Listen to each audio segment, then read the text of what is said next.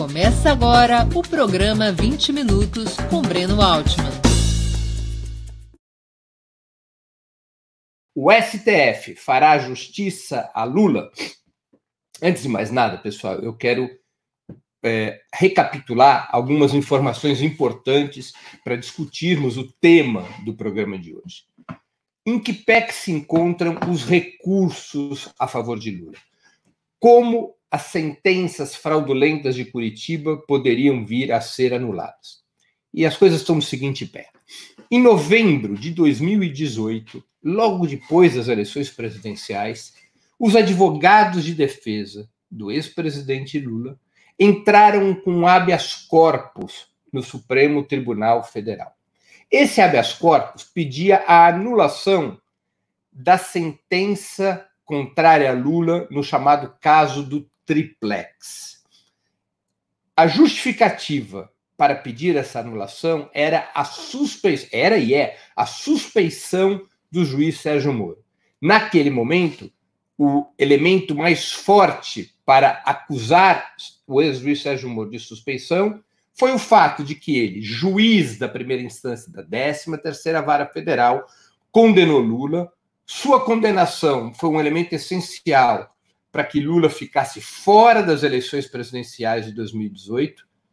Bolsonaro, por conta disso, é eleito presidente e, ato contínuo, nomeia Moro ministro da Justiça. Ou seja, Sérgio Moro teria sido indiretamente beneficiado por uma decisão que ele próprio tomou como magistrado.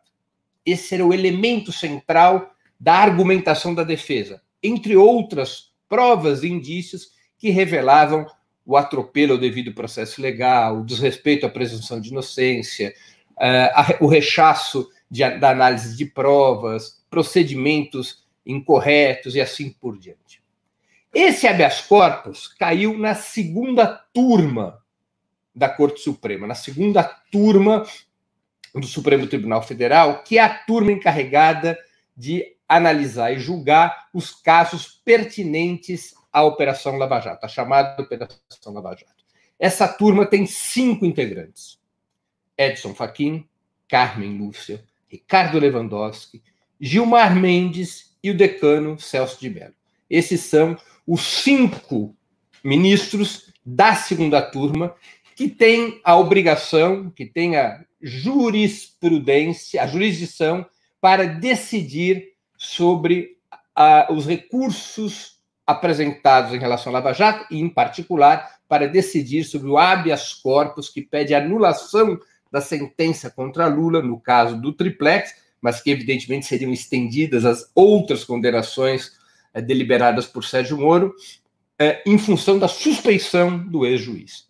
Depois que foi apresentado aquele habeas corpus, novos indícios, novas provas surgiram contra Sérgio Moro, particularmente aquelas reveladas pelo Intercept.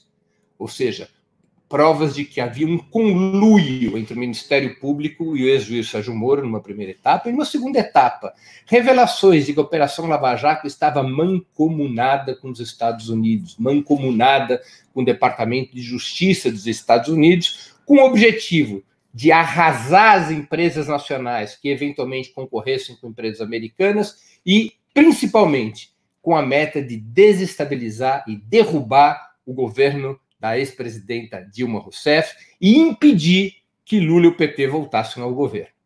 Então, com o Intercept, aquelas provas de suspeição ficaram ainda mais potentes, ainda mais visíveis e incorporando a defesa, os argumentos da defesa no caso do habeas corpus. Pois bem, até o presente momento, a segunda turma não decidiu sobre o habeas corpus há um empate virtual nessa turma.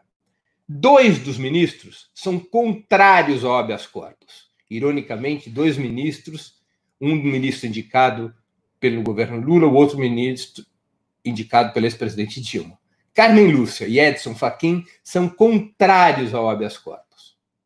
São favoráveis ao habeas corpus Ricardo Lewandowski, que foi indicado pelo presidente Lula, e Gilmar Mendes, que foi indicado pelo ex-presidente Fernando Henrique Cardoso. O quinto voto ainda não está claro.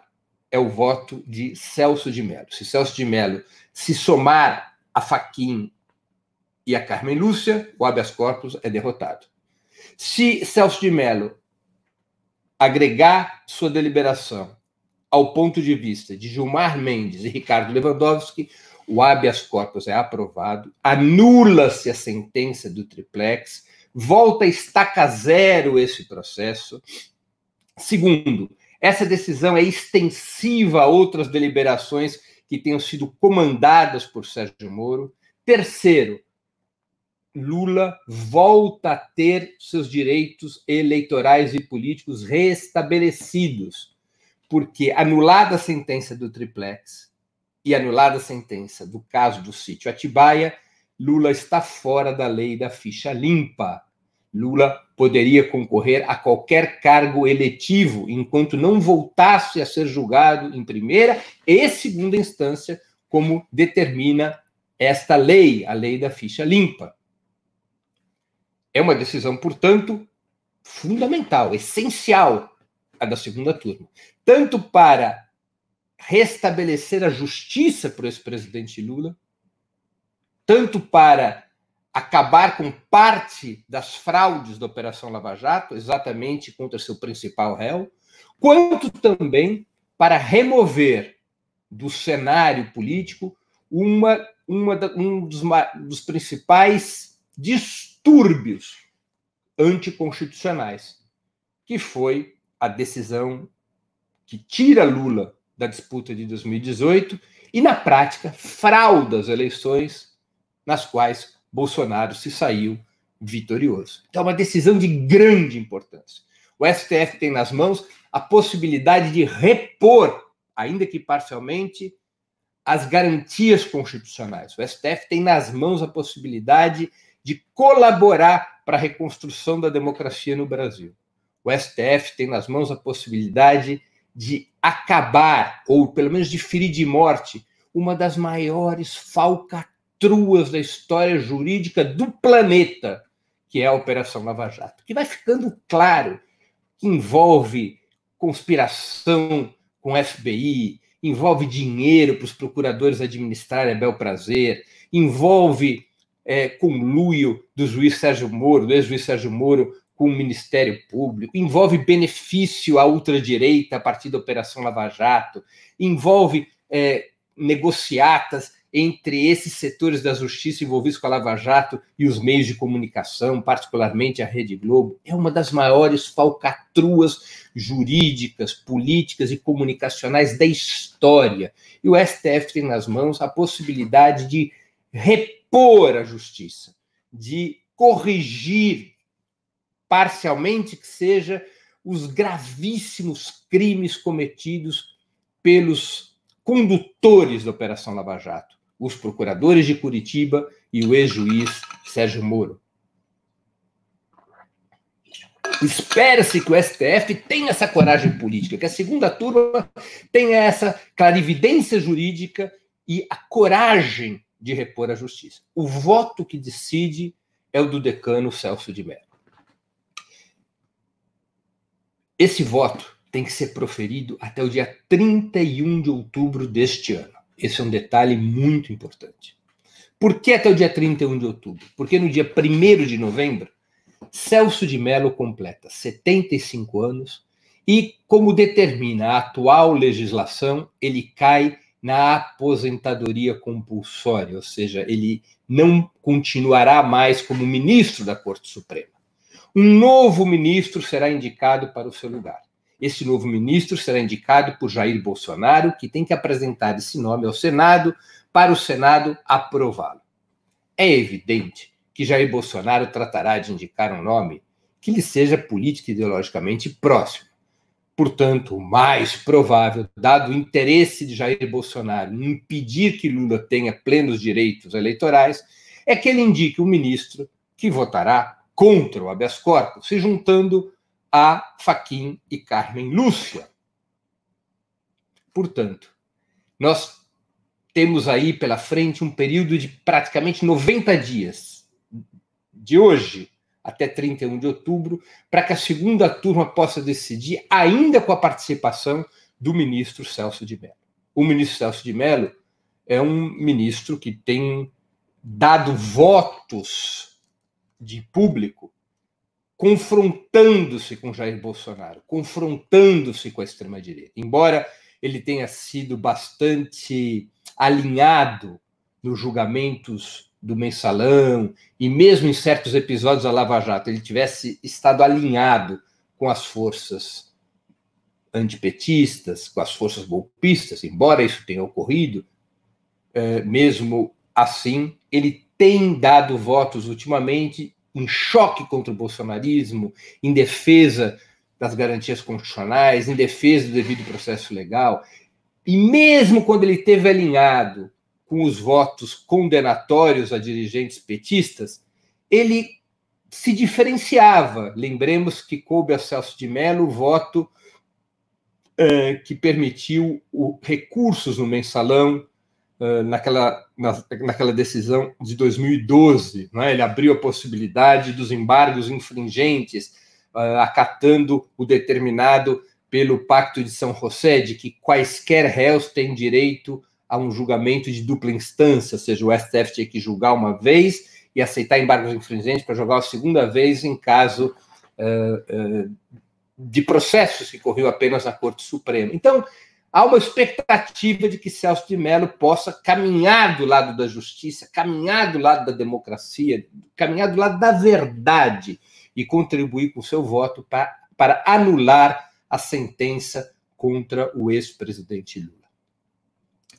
é um episódio muito importante da luta democrática. Na verdade, é um divisor de águas a luta democrática.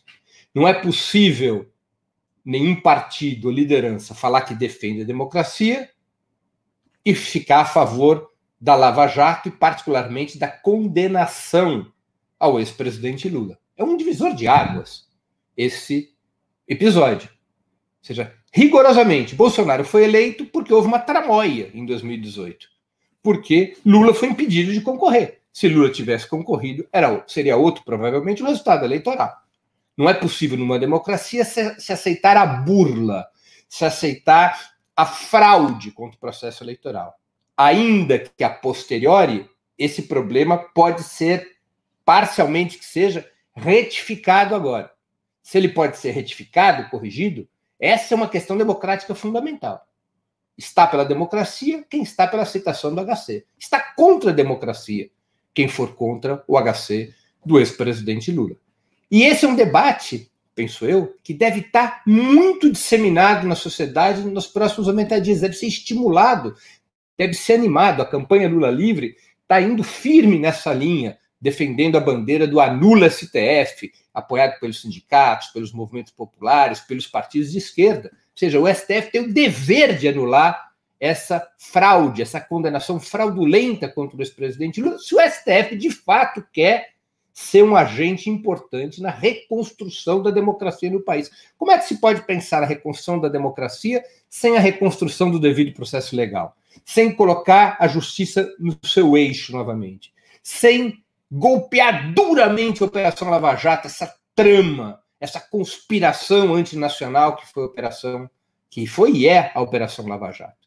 Então é um momento decisivo, decisivo.